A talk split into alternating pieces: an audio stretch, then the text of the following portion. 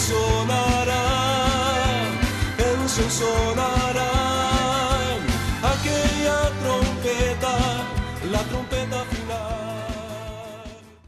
La Iglesia de Cristo de los Ministerios Llamada Final en Phoenix, Arizona, presenta su programa Llamada Final.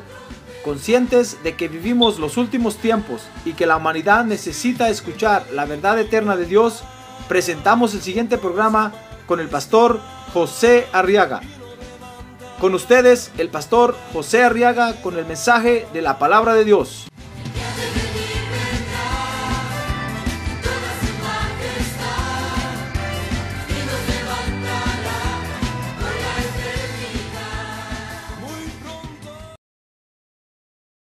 de Hechos capítulo 5. Vamos a leer, a leer los versos 11 y 12. Dice la Biblia, y vino un gran temor sobre toda la iglesia. Está hablando de la iglesia del principio. Y sobre todos los que supieron estas cosas. Por mano de los apóstoles, verso 12, se realizaban muchas señales y prodigios entre el pueblo. Y estaban todos unánimes en el pórtico de Salomón. Fíjese que ahora la iglesia, dice aquí el capítulo 5 de Hechos, se reúne, se, se estaba reuniendo, reuniendo en el lugar llamado, dice el verso 12, el pórtico de Salomón. A ver, diga, el pórtico de Salomón. Era un lugar físico, pues, y así se llamaba. Tal vez era una puerta, no sé exactamente, pero se llamaba el pórtico de Salomón. Fíjese que Salomón quiere decir pacífico, perfecto y quien, recompensa. Ahora, esto es figura, fíjese hermano, o, esta, o esto en figura ahora nos habla de otro entendimiento que Dios requiere de nosotros, hermano. A ver, diga, yo tengo que entender a Dios.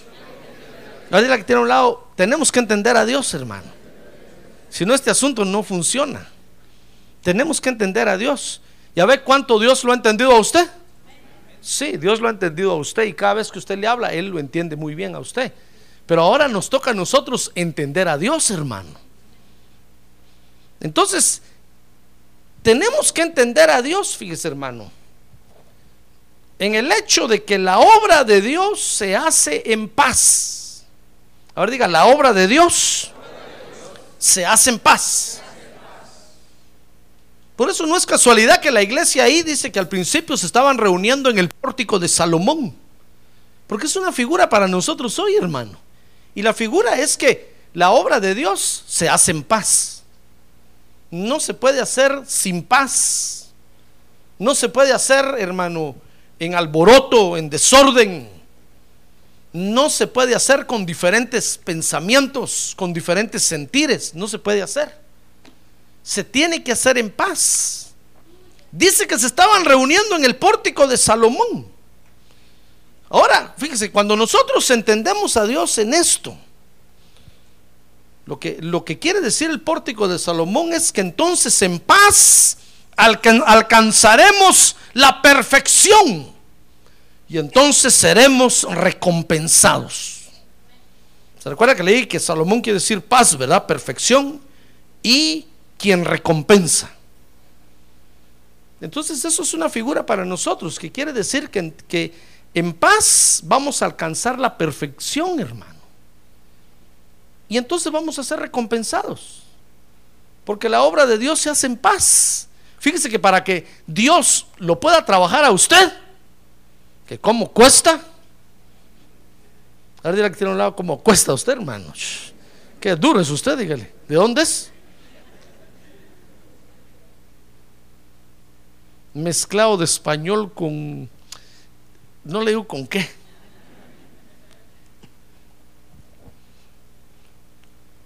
Pues fíjese que para que Dios nos, nos pueda trabajar, pueda perfeccionarnos, lo tiene que hacer en paz. ¿Qué le parece?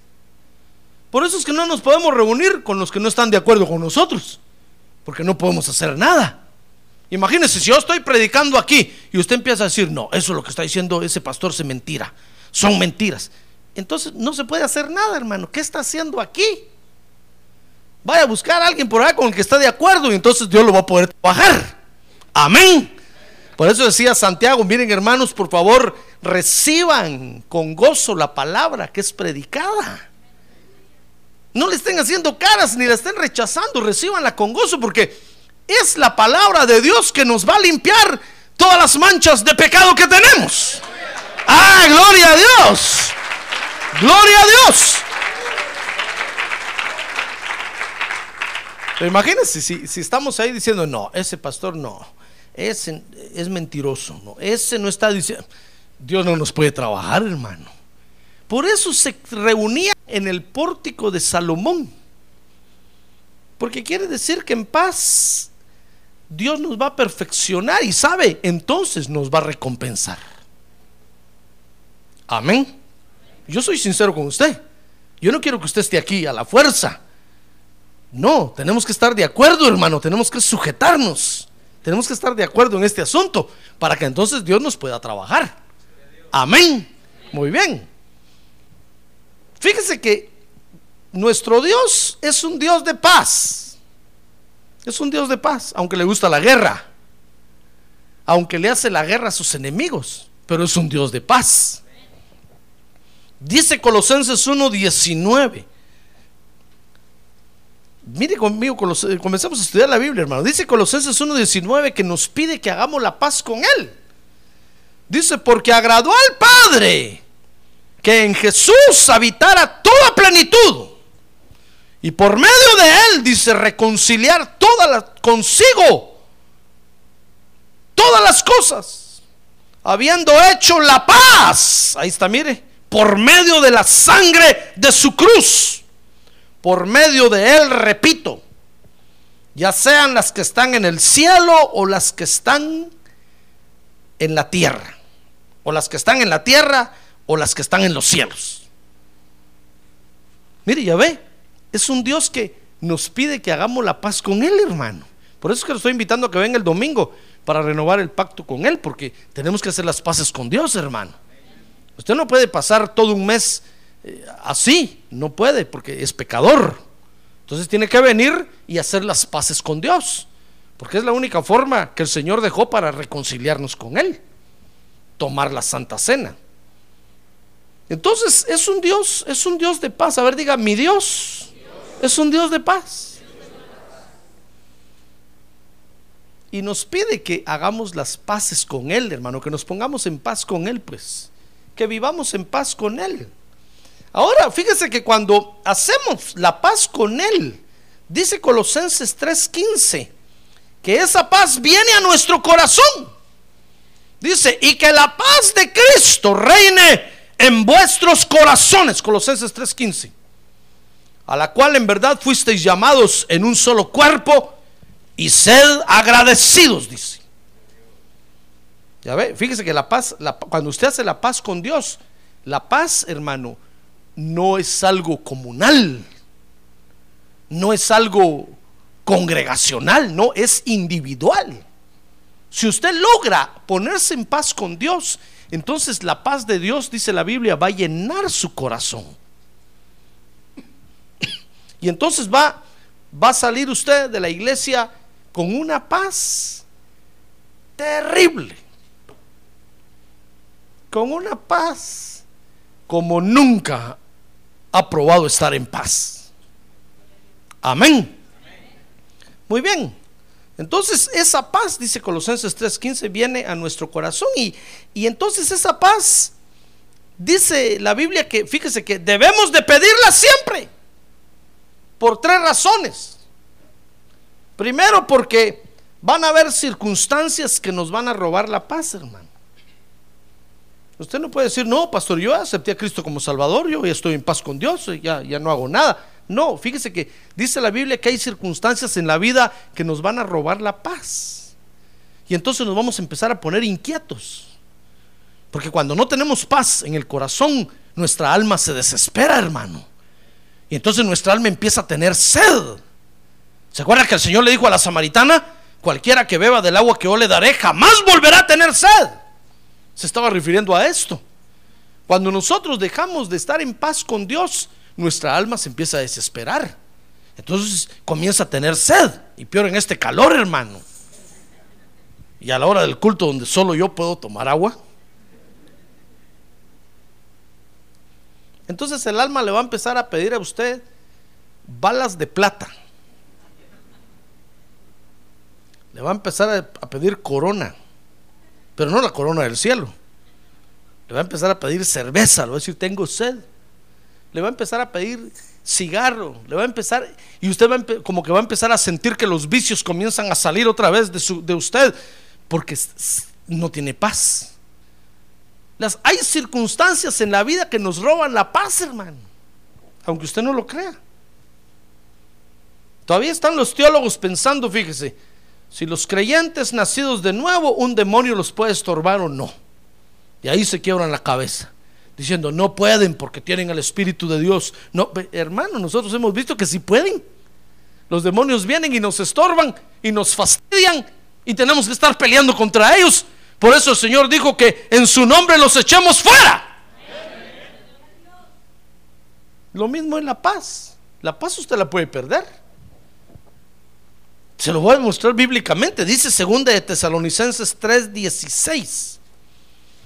Y que el mismo Señor de paz siempre os conceda paz. Dice ahí, mire, en todas las circunstancias. Eso quiere decir que hay circunstancias que nos van a robar la paz, hermano. Y cuando perdemos la paz no podemos pensar bien, tomamos malas decisiones y nos va mal.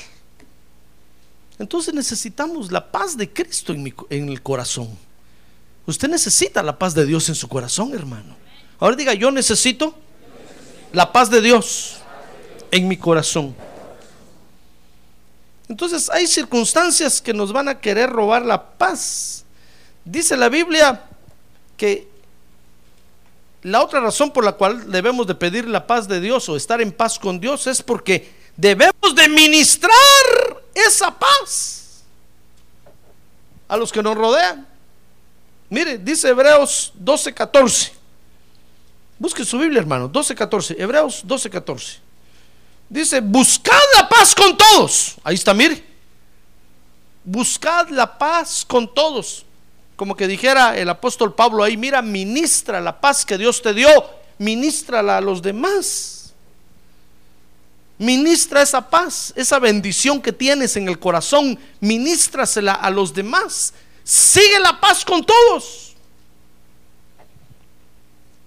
Y en tercer lugar, debemos de buscar esa paz, estar en paz con Dios, porque en esa paz el Señor nos va a perfeccionar. Amén. Mire, dice entonces 1 de Tesalonicenses 5:23. Y que el mismo Dios de qué? ¿De qué lee usted ahí? Ah, no, pero recio. ¿El mismo Dios de qué? ¿Qué lee? No, no está en la pantalla todavía, hermano. Segunda primera de Tesalonicenses 5:23 dice, y que el mismo Dios de paz, oiga, dice entonces, os santifique por completo. Ya ve que en la paz de Dios vamos a ser trabajados, hermano. Si no, si no tenemos paz, Dios no nos puede trabajar. Dice, y que todo vuestro ser, espíritu, alma y cuerpo sea preservado irreprensible para la venida de nuestro Señor Jesucristo.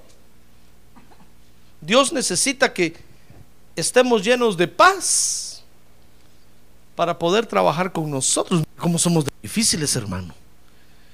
Por eso es que cuando un creyente, fíjese, comienza a perder la paz por ahí, a veces el Espíritu Santo tiene que escabechárselo.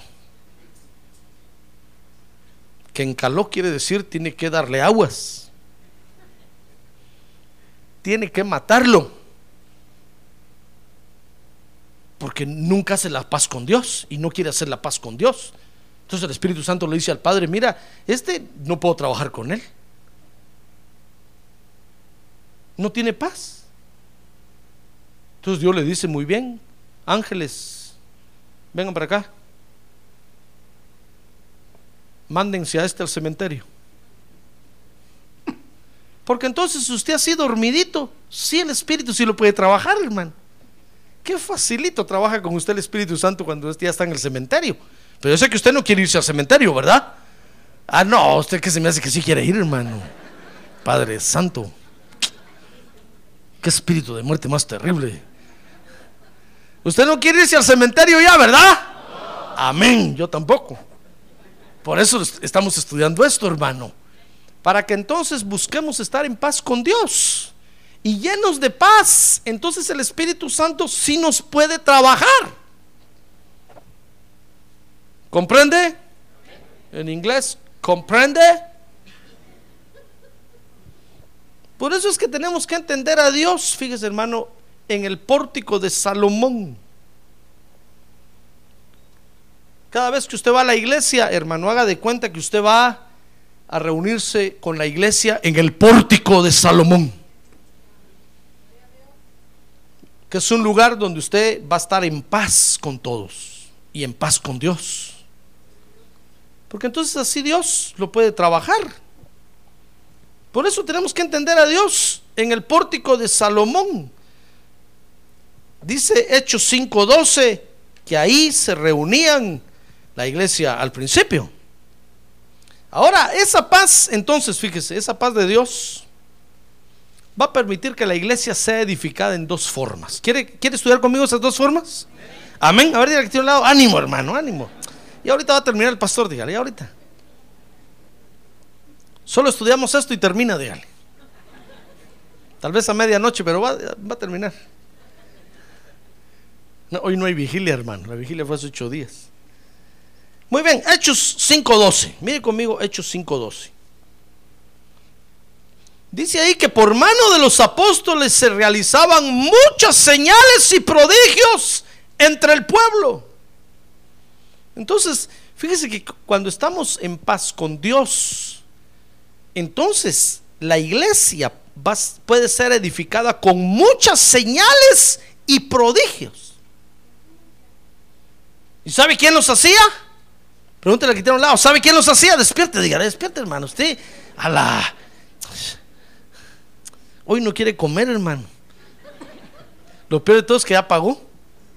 No hay devolución de dinero. Si quiere se lo envuelvo para llevar. Pero tiene que pagar el paquete, el CD o el DVD. Mire, ¿sabe quién dice que hacían los, las señales y los prodigios? Los discípulos. Mire, si nosotros, hermano, hacemos la paz con Dios, ¿sabe? La iglesia va a ser edificada con muchas señales y prodigios hechos por usted. Dios lo va a usar a usted para hacer señales y prodigios. ¡Ah, gloria a Dios! Ahora diga, gloria a Dios. Mire cuánto hacen falta las señales y los prodigios en la iglesia hoy en día, hermano. Se sana un enfermo cada mes. Qué bueno es. Y a veces cada año, para que no haga daño. Hacen falta hermanos que, Dios los use poniendo manos sobre enfermos y que Dios los sane. Hace falta, hermano. Mire cuántos enfermos hay entre nosotros. Pero ¿sabe por qué no hay señales y prodigios? Porque no aprendemos a estar en paz con Dios. Y mientras no tengamos la paz de Cristo en el corazón, mi estimado hermano, Dios no va a hacer señales ni prodigios. Entonces, ¿ya ve qué importante es esto? Tenemos que estar en paz con Dios, hermano. Porque estando en paz, Dios nos va a usar para hacer señales y prodigios. Fíjese que prodigio, dice el diccionario, que es lo que es extraordinario o maravilloso. Y no tiene causa natural aparente. Dice el diccionario también que prodigio es lo que resulta extraño o produce admiración por su rareza o por sus excelentes cualidades. Mire qué bonito fuera que fuéramos una iglesia donde Dios señales y prodigios, hermano. Imagínense que pudiéramos decirle a este frente eh, de presión alta que está en toda esta región, salga de nuestro estado en el nombre de Jesús y que la presión fuera saliendo, que se fuera para el sur, hermano. Ahí en Sonora, que se fuera para allá, que se fuera para allá. Y que nosotros viéramos en el satélite cómo va bajando, cómo va bajando, y viniera el aire fresco aquí. ¿Sabe usted que Dios lo puede hacer? Es un prodigio. Pero nunca se le ha ocurrido a usted decirle a esta presión alta que está aquí que se vaya, ¿verdad? Usted dice, es que así es Arizona. ¿Quién dice que así es, hermano? Los demonios la tienen así. Pero si nosotros clamamos y le ordenamos a esa presión alta que se vaya para el norte o para el sur, que busque un lugar a donde irse, pero no la queremos aquí, se va a ir. Gloria a Dios, hermano. Gloria a Dios. ¿Sabe usted que eso pasó con un hermano ahí cuando entró el Katrina? Katrina fue el que entró ahí a Nueva Orleans, ¿verdad? El pastor estaba en la iglesia ese día, hermano. Y, y la tormenta venía cabal para donde él estaba en su iglesia. Y dice que salió y empezó a hablar lenguas y le ordenó la tormenta que se moviera tantos grados al norte, tantos y él no sabía lo que estaba hablando, pero solo dice que decía lo que el Espíritu le estaba diciendo que dijera. Y la tormenta como que se partió en dos, dice, pasó hacia un lado, mire, y pasó del otro lado. Y no, ni el techo, ni una hoja se cayó ahí en el jardín del templo del. ¡Ah, gloria a Dios! Hermano. Usted va a decir, ah, bueno, pero es que era el pastor. ¿Y usted por qué no lo hace pastor? Porque somos una iglesia que no está en paz. Nunca, hermano. Entonces, Dios, ¿para qué va a hacer prodigios y maravillas? Dios ha de decir, es como gastar pólvora en zanates. Hago yo un prodigio y estos no van a agradecer, estos van a ser malagradecidos. Hago yo una señal maravillosa y estos en lugar de, de hacerme un cántico, se van a robar el mérito unos a otros. Entonces Dios no hace nada, Dios no nos usa, hermano. Y usted y yo nos podemos enfermar y a casi morirnos y van a orar por nosotros y nos vamos a morir. Porque no somos una iglesia donde Dios haga prodigios. Yo no estoy diciendo que Dios, ha sanado hermanos aquí, ¿verdad, hermanos? Sí, Dios, Dios ha hecho maravillas, pero podría ser más. Si, aprendemos a, a comprender, a entender a Dios en el pórtico de Salomón, hermano. ¿Sabe? Dice ahí la Biblia que, que sacaban a los enfermos cuando el apóstol Pedro iba caminando y los tiraban a la calle. No para que los tocara, dice que siquiera su sombra cayera sobre ellos para que fue, la sombra del apóstol Pedro los sanaba. Imagínense qué prodigios, hermano. Pero usted y yo ni sombra tenemos. Te- y ahora piense que tenemos que llegar a esos niveles de exaltación. Tenemos que llegar. Porque está escrito que la gloria postrera será siete veces mayor a la gloria primera. ¡Ah, gloria a Dios! Ahora diga, gloria a Dios. Mira, hermano, no de balde Dios nos tiene estudiando estos, estos principios de la iglesia del principio, fíjese.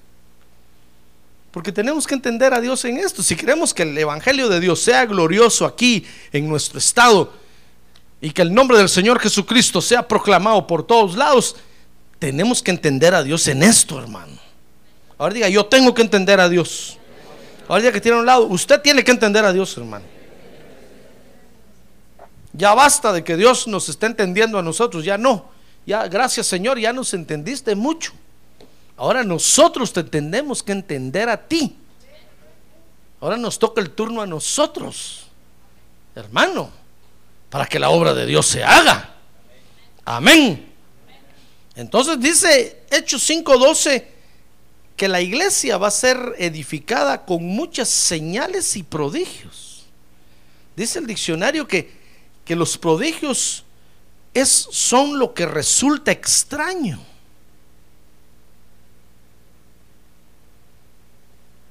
Imagínense que, que usted viene sin pelo como yo. Y que ¡prum! le salga pelo, hermano.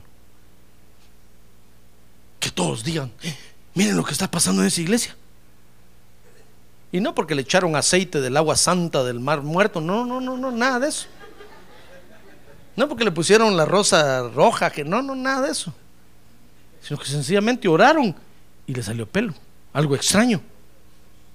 No, no, no sale pelo hoy, hermano.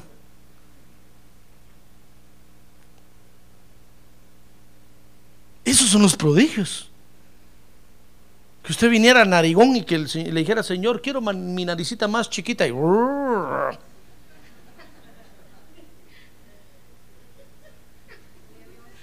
Es que cuando Dios comienza a hacer prodigios, hace cosas tremendas, hermano. Fíjese que yo estaba una vez en la iglesia y cuando el pastor oró, todos los gordos enflaquecieron. Y yo tenía un hermano a la par que era, pues, un hermano en la fe, gordo.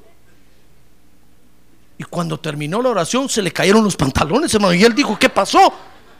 ¿Quién me está jalando el pantalón? Y cuando se vio flaco, estaba flaco, hermano. ¡Ah, gloria a Dios! ¡Gloria a Dios! Y mi pastor no fue a ponerle la mano y a ungirlo con aceite. Y, no, no, no, no. Sencillamente levantó su mano y ¡bum! se enflaqueció. Y todos los gordos ya no eran gordos, todos puros flacos. De ahí salieron a comprar ropa porque toda la ropa les quedó flojota, hermano. A ver qué prodigios esos. Dios los puede hacer hoy, Dios los puede hacer. Dios los quiere hacer hoy en la iglesia. ¡Ah, gloria a Dios! Pero tenemos que entender a Dios en esto, hermano. Si todos nosotros nos llenamos de la paz de Cristo en el corazón, oh, entonces qué facilito nos usa Dios. Es, es como cuando usted tiene hambre de la palabra de Dios y viene al culto para oír la palabra de Dios, para comérsela. Uy, qué, mensajes Dios me da mi hermano. Hasta yo me quedo asustado. Sí, porque de dónde tela si no hay arañas, hermano. Yo solo abro la Biblia y digo, Padre Santo, que estoy mirando aquí? ¡Qué cosa tremenda! Hoy lo predico, hoy lo predico. Y le traigo el rema a usted porque tiene hambre de la palabra de Dios. ¡Ah, gloria a Dios! Pero ¿qué pasa cuando usted viene a la iglesia y no quiere oír la palabra de Dios? Dios no me da nada, hermano. Gracias a Dios nunca ha pasado. Pero si usted algún día se le quitara el hambre de la palabra de Dios y viniera a la iglesia por saludar al vecino, por ver al, al vecino, por, por venir a hacer negocio a la iglesia, menos por oír la palabra de Dios, ese día no voy a tener yo nada que predicar. Ese día voy a, traer- voy a empezar a traer invitados. Cada martes, cada viernes, cada domingo. Cada martes, cada viernes, invitado, invitado especial. Porque decir, yo, pues, yo no tengo nada que predicar. Y ese día voy a tener que decirle a usted, bueno, saque la billetera, tenemos que pagarle el pasaje al invitado. Y usted va a dar ofrenda especial y va a dar ofrenda. Porque se les acabó el hambre de la palabra de Dios. Lo mismo es esto. Si nosotros no nos llenamos de la paz de Dios, si no vivimos en paz con Dios, Dios no puede hacer prodigios ni maravillas, hermano. Dice el diccionario que el prodigio es lo que es extraordinario o maravilloso. Y no tiene causa natural aparente. Es decir, son cosas que Dios hace que no tienen, no tienen eh, eh, explicación. Como cuando Dios abrió el mar rojo, ¿se acuerda de eso? ¿Se acuerda? Ah, los científicos ahora están diciendo que se abrió el mar rojo porque cabalmente en ese tiempo pegan unos vientos ahí tan fuertes que, que hacen que el mar rojo se abra. Y que casualmente cuando Moisés levantó la vara, se vino el viento y abrió el mar rojo. Y otros dicen, no, lo que pasa es que el mar rojo cabal en ese tiempo solo cuatro pulgadas de agua tiene. Y entonces eh, viene el viento y con facilidad abre las cuatro pulgadas de agua. Y entonces pasó Moisés con él. Y entonces había un creyente ahí, le dijo una, una pregunta así. Entonces el prodigio de Dios es más maravilloso, dijo. ¿Y por qué le dijeron? Porque en cuatro ah, pulgadas de agua se ahogó el ejército del faraón. ¡Ah, gloria a Dios! cuatro pulgadas de agua, tragaron agua y se murieron. Dice la Biblia que con caballos y carretas y todos se, murieron. En cuatro pulgadas de agua. Es que no tiene explicación natural, no tiene. Dios lo hizo y nosotros lo creemos, ¿verdad? ¿Cómo lo hizo? No nos importa, Dios lo hizo. Eso es lo importante, Dios lo hizo. Ah, gloria a Dios. Por eso es que usted no ve que los periodistas corran ahí tras los, ministros que Dios usa para hacer milagros.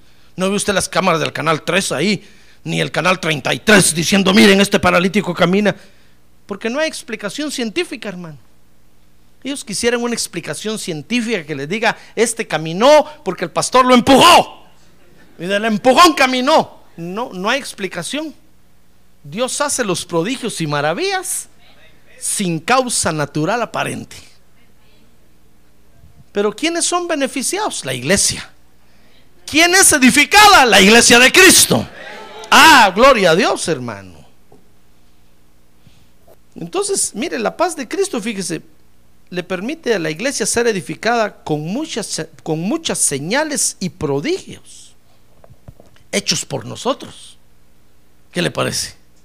¿Le gustaría que Dios lo usara? ¿Le gustaría que Dios lo usara?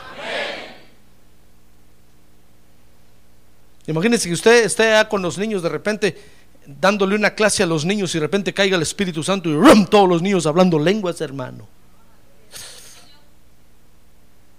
Que usted le dé una clase a los niños y que todos los niños digan, yo quiero que ese maestro me dé clases, yo quiero que él, yo quiero... Qué bonito, hermano. Pero ¿sabe qué dicen los niños hoy? Mejor no les digo. Me voy a enojar. Los niños no quieren estar en la clase, hermano. Porque nosotros vivimos sin paz. Y sin paz, Dios no hace nada, hermano. ¿Comprende? Muy bien. La paz entonces de Dios en nuestro corazón, fíjese, va a permitir, dice Hechos 5.12, que la iglesia, mire cómo va a ser edificada, 5.12 dice que por mano de los apóstoles se realizaban muchas señales y prodigios entre el pueblo. Y estaban, ¿qué? ¿Qué lee usted ahí? Todos unánimes. Mire, mire, lo que trae la unidad de la iglesia no son los sermones del pastor, ni son las actividades que el pastor haga. No, hermano, es que cada uno de nosotros esté en paz con Dios y tengamos la paz de Dios en el corazón. Eso nos va a unir. Entonces la iglesia va a ser edificada en unidad. Unanimidad quiere decir unión de almas. Eso quiere decir que todos vamos a tener el mismo pensamiento, el mismo sentir, la misma forma de ver las cosas, hermano. Mire qué bonito, qué bonito trabaja el Espíritu Santo con unos creyentes así. Porque cuando dicen pintemos esta pared, hermano, de amarillo, todos de amarillo, todos amarillos. Decimos, pintamos esta pared, hermano, de amarillo. No, mejor verde. No, mejor celeste. Que para que le cueste. Otros dicen, ah, yo ni vengo, mejor, ¿para qué no la pintemos? Mire, qué problema, hermano. Le conté la otra vez del pastor allá, ¿verdad? Que me dijo, me llamó a una reunión urgente. Digo, pastor, fíjese que queremos pedirle una ayuda porque queremos poner un aire acondicionado en tal salón. Queremos ver si ustedes nos ayudan. Con mucho gusto le dije, ¿cuánto cuesta el aire? Cuesta tanto. Saqué la chequera, ¿cómo no? Aquí está el cheque. Se quedó asustado, hermano. Me dijo, ¿usted está bromeando? No, no le dije, cómprelo. Y no tiene que reunir a, su junta directiva, no tiene que reunir a los ancianos, jóvenes y niños para preguntarles si dan. No le dije. Aquí todos están de acuerdo que yo tomo la decisión. Porque es un gobierno teocrático. Y yo tomé la decisión de ayudarlo y aquí está el cheque. Qué bonito me dijo. Yo quiero ser pastor como usted. Oh, le dije, esos son ya muy escasos, somos pocos. Solo a los que Dios llama. Porque yo me dijo, fíjese que la otra vez íbamos a comprar una aspiradora. Y unos empezaron a decir que sea no sé qué marca, que sea Eureka, que sea no sé qué, que sea no sé cuánto. Pasó un mes y no la comprábamos. Al fin convenimos en una marca. Después otra reunión de qué color la comprábamos. Unos decían amarilla, otros beige, no, mejor negra, mejor. Otros dos meses. Y todo el polvo ahí sobre la alfombra. Al final no la compramos, me dijo.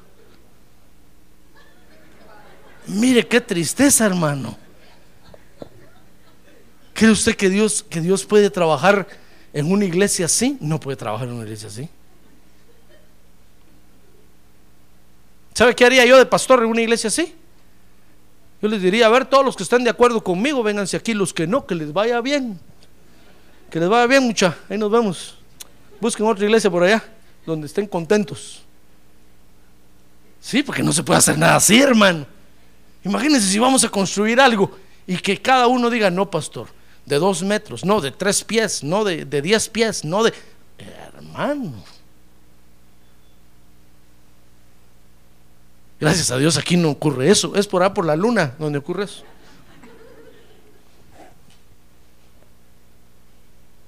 Pero mire, cuando, cuando estamos en paz con Dios, todos tenemos el mismo sentir. El pastor dice, a ver hermanos de la alabanza, pónganse corbata naranjada. Amén, dicen todos, la corbata naranja. Nadie dice que feo, ¿no? qué bonito, qué bonito.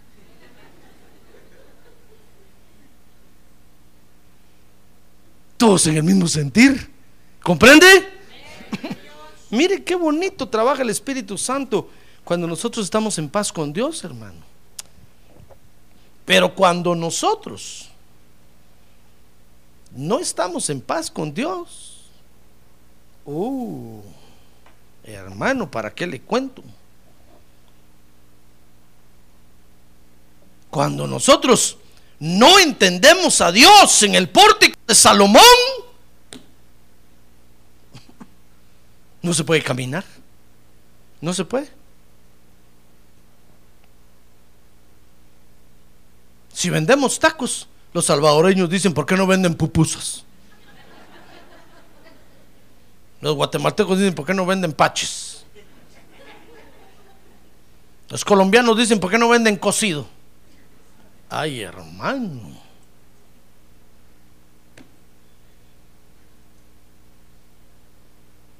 ¿Qué problema? No puede hacer nada. Cuando no tenemos paz de Dios en el corazón, no se puede hacer nada. ¿Ya, comprende la importancia de esto?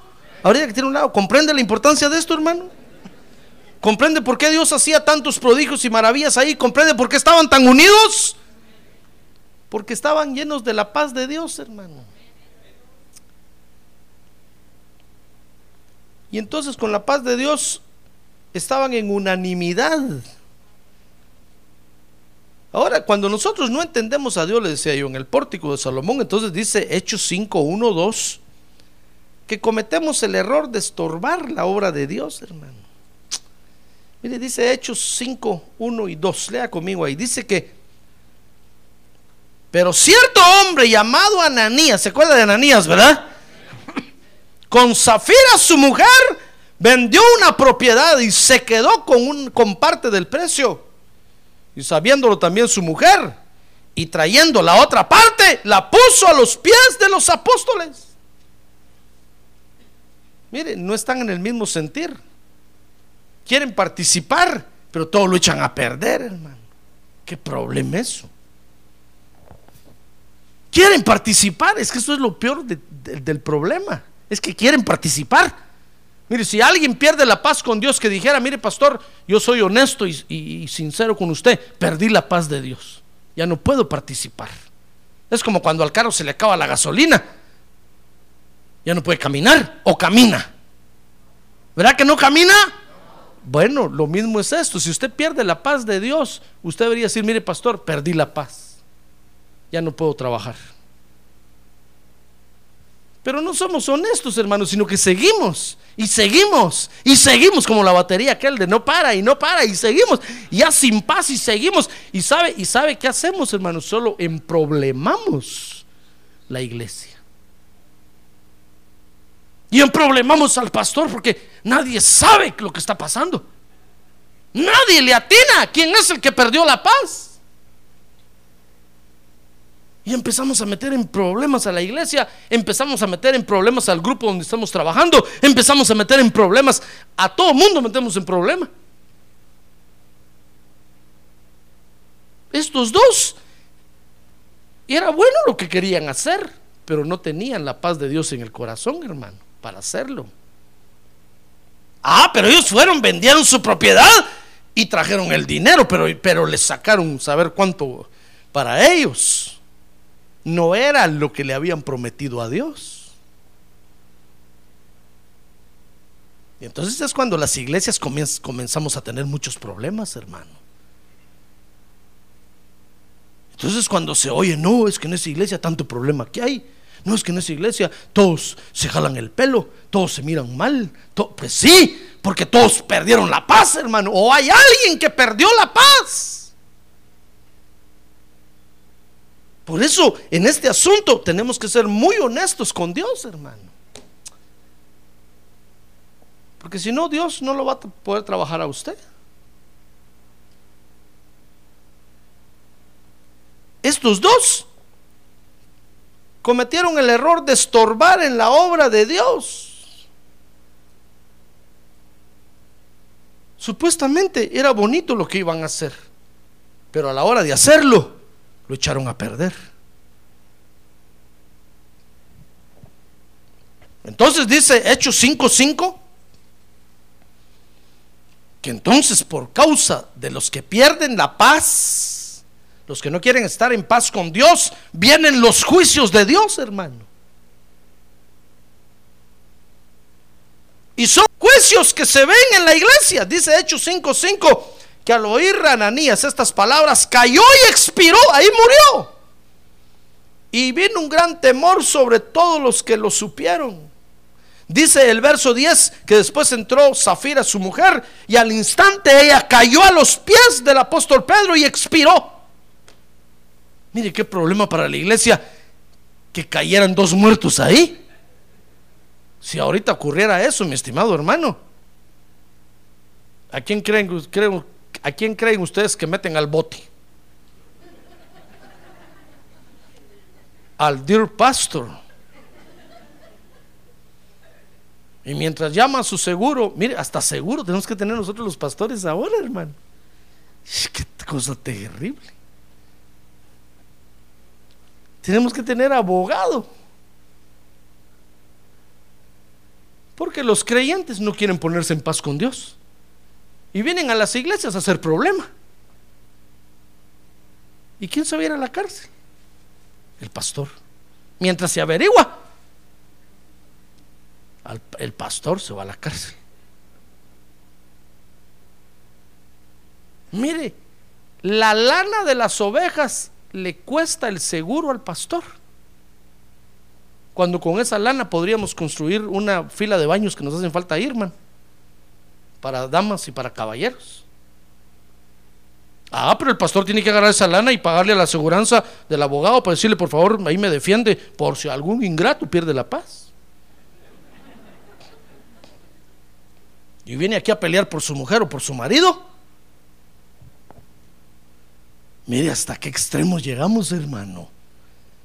Ya ve. Porque perdemos la paz y no somos lo suficientemente honestos para decirle, Dios mío, estoy caído, estoy caído, estoy caído, no tengo paz.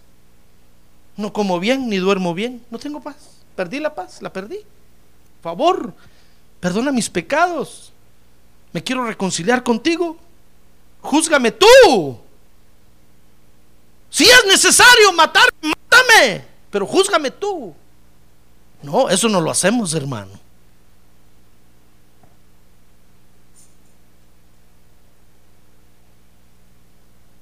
Mire, estos cometieron el error estorbaron la obra de Dios y entonces vinieron los juicios de Dios. Dice que cayeron muertos los dos en la iglesia, hermano. Ah, entonces dice el verso 13 que estos juicios hicieron huir a muchos de la iglesia. Ah, porque cuando, porque cuando, fíjese, cuando, cuando los creyentes empiezan a ver que en la iglesia se empiezan a morir todos, todos se van, hermano. y dicen, no va a ser que me caiga la chibolita a mí, mejor me voy. O dicen, ese pastor va a estar mal, todas las ovejas se le están muriendo, mejor me voy a buscar otro pastor. Porque les da miedo. Y no hay necesidad de eso, hermano. No hay necesidad de que vengan juicios de Dios para, para corregirnos. No hay necesidad si tan solo nosotros buscáramos estar en paz con Dios. No habrían juicios de Dios. Ah, pero dice el verso 13, dice, pero ninguno de los demás se atrevía a juntarse con ellos. Mire, había creyentes que se habían salido cuando vieron el ananillazo y el zafirazo. Se salieron, hermano, y dijeron: No, no, no, no, a esa iglesia no voy yo. Dice que allá no se atrevían a juntarse con ellos. Y sin duda les decían: Venga, hermano, venga al culto. Mire, y decían: No, no, mejor voy a buscar otra iglesia. No, ustedes andan mal, andan mal. Ahí se murió Ananías y Zafira. Saber qué están haciendo, mejor me voy. Los creyentes empiezan a ir, hermano. Mire qué problema, qué problema le traemos a Dios. Dice, ninguno de los demás se atrevía a juntarse con ellos. Sin embargo, dice, el pueblo los tenía en gran estima. Todos decían, qué bonita la iglesia llamada Final 6023 Norte 71 Drive. Pero yo no voy, decían, no. Tenían miedo. Mire, cometemos el error de estorbar en la obra de Dios, entonces vienen los juicios de Dios. Y entonces los juicios hacen huir a muchos creyentes. Que se me hace que por eso ya no hay muchos aquí con nosotros, hermano. Y una vez estaba haciendo la cuenta y le dije, Señor, Señor, todos los que se han ido de la iglesia, dije yo, cuando hice la cuenta. Si todos estos estuvieran, Aquí en este local tendríamos que hacer cinco cultos el día domingo. Ya pareceríamos católicos. Uno detrás de otro. Para que todos vinieran acá a culto, hermano. ¿Qué le parece? Pero muchos se han ido. Por miedo, tal vez.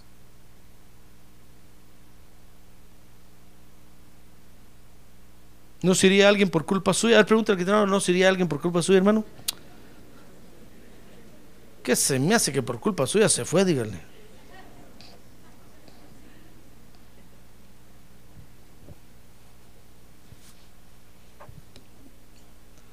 Mire, mire qué cosas tremendas pasan, hermano. Los juicios correctivos de Dios hacen huir a muchos de, de las iglesias. Si usted sigue leyendo ahí va a ver que dice los hechos que, sin embargo, el Señor seguía salvando almas y seguían llegando nuevas almas a la iglesia, así como nos pasa a nosotros aquí. El Señor sigue salvando y siguen viniendo más, sigue, pero hay otros que se van, hermano. Pero se van porque nosotros perdemos la paz. Y empezamos a cometer errores que atraen los juicios de Dios, hermano. Entonces cuando otros ven, otros dicen, no, no, no, mejor ya no voy a la iglesia. Prefiero quedarme en mi casa.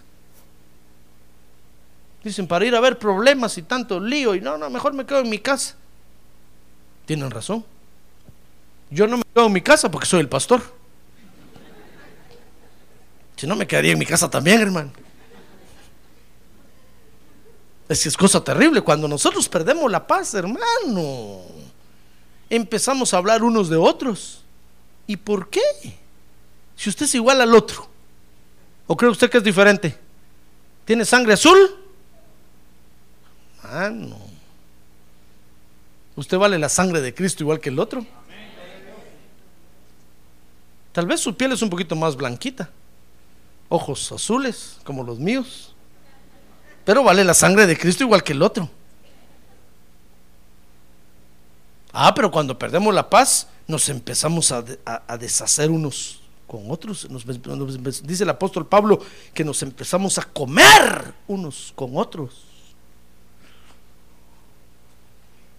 Y al pastor no digamos, hacemos tacos del pastor. No tacos al pastor, no tacos del pastor. ¿Y usted cree que Dios va a hacer señales y prodigios? No, hermano. Va a pasar un año y nadie va a sanar en la iglesia. Qué tristeza.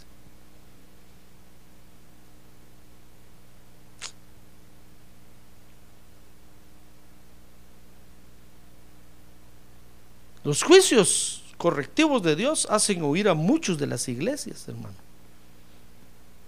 Porque nosotros no somos honestos con Dios. Por eso yo lo estoy invitando a usted que venga a la Santa Cena. Venga a tomar Santa Cena, hermano. Venga. Y póngase cuentas con Dios. Dígale, Señor, perdona mis pecados. Realmente yo necesito tu paz en mi corazón.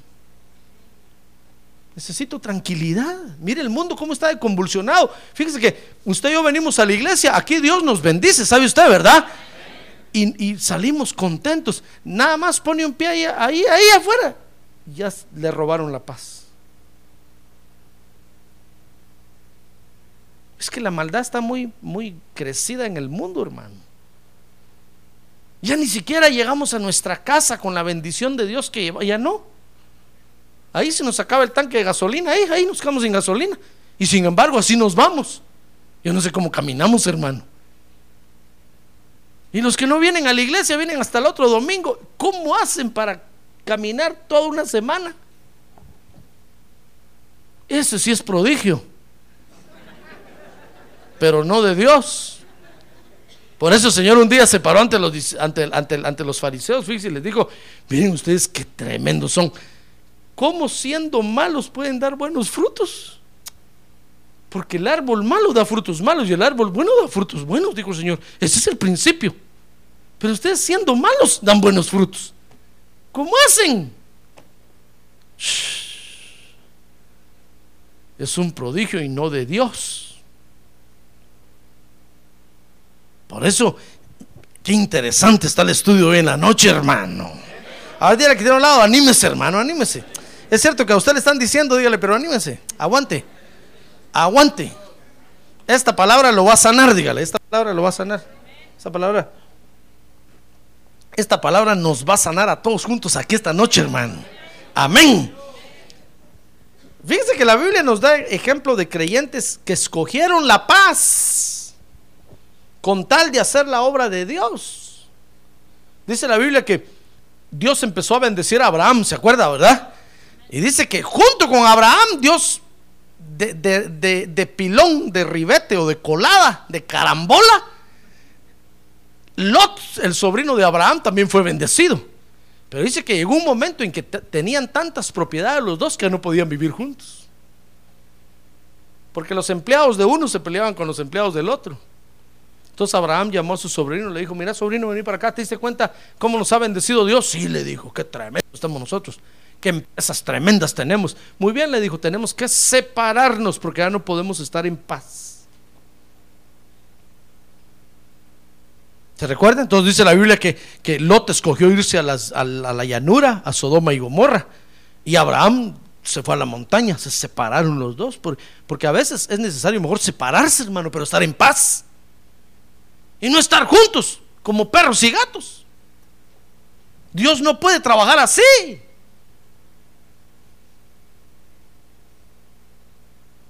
¿Comprende?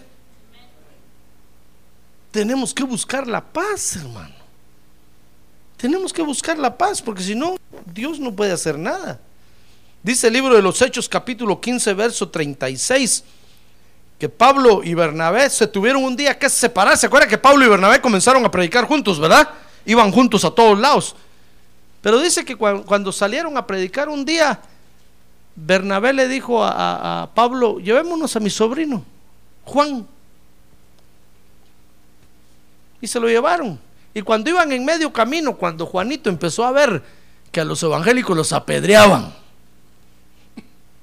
que no tenían que comer. Dice que le dijo, le dijo a, su tío Bernabé, mire tío, yo lo quiero mucho, pero yo me regreso. Yo, yo no aguanto este asunto, no, yo no soy predicador. Y los dejó por allá y se regresó. Entonces, cuando iban a ir otra vez a predicar, dice que Bernabé le dijo al apóstol Pablo: Sí, pero llevémonos a mi sobrino Juanito. Entonces, el apóstol Pablo le dijo: Momento, ese cobarde no me lo llevo yo. Y Bernabé se sintió ofendido. Entonces, que le dijo a Pablo: ¿Cómo no le digas así? Es un hijo de Dios. Pues sí, le dijo: Es un hijo de Dios, cobarde. ¿Por qué nos abandonó? ¿Por qué nosotros sí aguantamos? No, pero es que es mi muchachito, es mi, mi, mi varoncito, mi kid. Sí le digo al apóstol Pablo, pero no, no, no lo vamos a llevar. Entonces Bernabé le dijo, muy bien, entonces yo me voy con él y vete tú. Y se separaron, hermano, porque no podían estar en paz. Ya ve. Entonces, por buscar la paz con Dios, a veces es mejor separarse. Porque Dios nos va a trabajar. Dice la Biblia, ¿sabe qué dice la Biblia? Que a paz nos llamó Dios. A paz nos llamó Dios, hermano. Por eso usted tiene que estar en una iglesia donde usted esté en paz, hermano. Si usted no está en paz, mejor go. Porque usted tiene que estar en paz, ¿comprende? No es que lo esté echando, hermano, pero sí. Porque quiero ser honesto con usted. ¿Para qué le voy a decir quédese aquí, quédese aquí si usted no, no está en paz? Es una tortura. Así Dios no, le puede, no lo puede trabajar, ni la puede trabajar. Y yo voy a pasar predicando y va de predicar. Y usted nunca fructifica. Usted puede decir, pastor, que se me hace que usted está mal. No, yo estoy bien, es usted que está mal, porque no, no tiene paz. Y si no tiene paz, Dios no lo puede trabajar. En cambio, cuando usted está en una iglesia y está con paz en el corazón, oh hermano, la palabra de Dios va a caer sobre usted y va a producir fruto al ciento por uno. ¡Ah, gloria a Dios! Porque es como que si usted estuviera aquí en la iglesia diciendo, bueno, sí, yo estoy en llamada final, pero, pero no me gusta la doctrina. Entonces, ¿qué está haciendo aquí? My bro, my sister. No está haciendo nada, está perdiendo el tiempo. Mejor dele lugar a otro, necesitamos lugares. A otro que sí quiere estar, porque tenemos que fructificar, hermano. Tenemos que llegar a ser una iglesia donde haya señales y prodigios. Ah, gloria a Dios. A ver, diga, gloria a Dios. Mire, tenemos que llegar a ser una iglesia donde no nos cansemos de alabar y adorar a Dios. Que pasen tres horas y nosotros con los brazos en alto adorando a Dios. Uh, y el Espíritu de Dios moviéndose, hermano, por todos lados. Ah, gloria a Dios, gloria a Dios.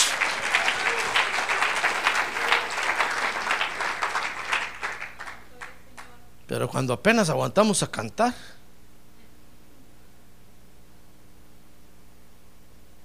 no van a haber prodigios y señales nunca, hermano.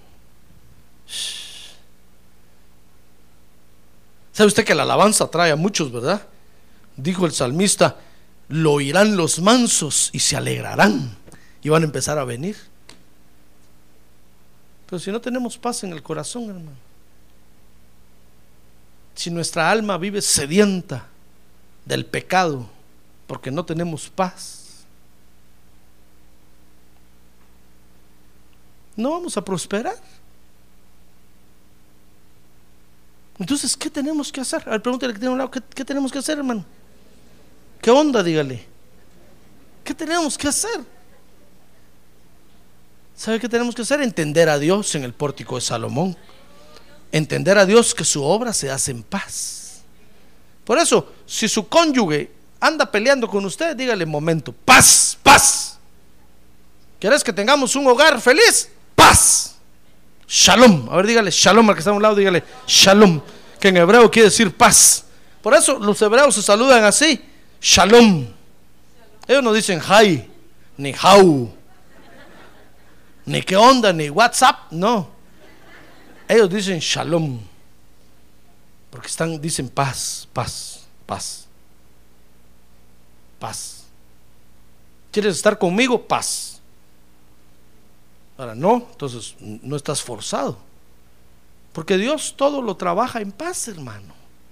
Cuando nosotros tenemos la paz de Dios en el corazón, qué bonito nos trabaja Dios. ¿Cómo avanzamos espiritualmente, hermano? Nos desarrollamos uh, tremendamente. Pero cuando perdemos la paz, solo vamos de error en error. De error en error. Y el juicio de Dios cayéndonos encima cada rato. Damos un paso, como que fuera un rayo que nos cae. y decimos, ¿por qué tanto a mí? ¿Qué he hecho yo? Perdió la paz con Dios. Examínese, hermano. Examinémonos, mejor dicho. Tenemos que estar en paz con Dios. Tenemos que vivir con la paz de Dios en el corazón. Entonces, entonces va a ver qué creyentes somos, hermano. Dios lo va a usar a usted tremendamente.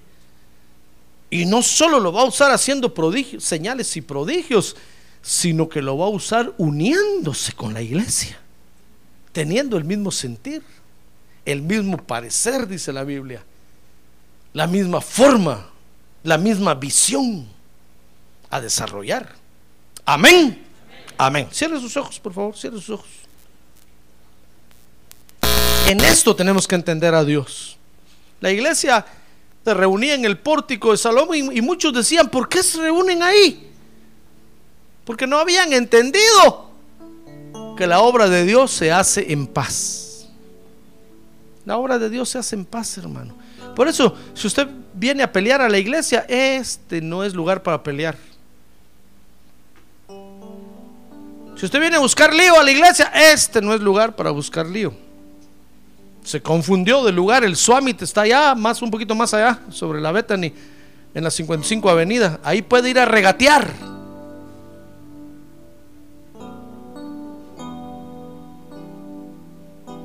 Aquí es para venir a alcanzar la paz de Dios, hermano. Para que estemos todos en el mismo sentir. Entonces va a haber, va a haber qué bendición de Dios va a venir sobre nosotros, hermano. Dice la Biblia que todo el pueblo tenía a esta iglesia en muy alta estima. Porque eran creyentes calidad. Porque los miraban con buenos frutos.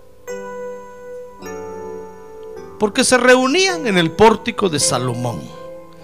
Por eso yo hoy lo invito a usted a que, entienda, a Dios en esto, hermano. A que entienda a Dios en esto. ¿Quiere usted entender a Dios? A ver, póngase de pie, levante su mano en alto y juntos digámosle, Señor, te queremos entender hoy a ti, por favor. Ya no queremos vivir sin paz, queremos tu paz, necesitamos tu paz. Queremos que tu paz gobierne nuestra mente, como dice tu palabra, que tu paz gobierne nuestro corazón. Queremos vivir en reposo, que nuestra alma esté acallada en ti, que nuestra alma beba únicamente de tu agua, Señor. Queremos estar en paz. Dígamele, Padre, queremos estar en paz contigo. Anhelamos tu paz. Tu paz es la que nos hace reposar. Tu paz es la que nos hace, oh Dios, oír tu voz. Tu paz es la que nos hace tener hambre de ti. Tu paz es la que nos hace adorar tu nombre, Señor. Necesitamos tu paz hoy en nuestro corazón, Señor. Queremos recuperar la paz tuya en nuestro corazón, porque con paz tú nos vas a edificar, con paz tú nos vas a, perfeccionar. Oh Señor, necesitamos tu paz. Necesitamos tu paz porque nuestra familia necesita que le ministremos paz. Porque los que nos rodean necesitan que les ministremos paz. Necesitamos paz. A ver, diga, yo necesito paz, Señor. Yo necesito paz, Señor. Yo necesito paz. Yo necesito paz. Tú eres mi paz. ¿Quiere decirle tú eres mi paz? Tú eres mi paz. A ver, cantemos. Cristo es mi paz.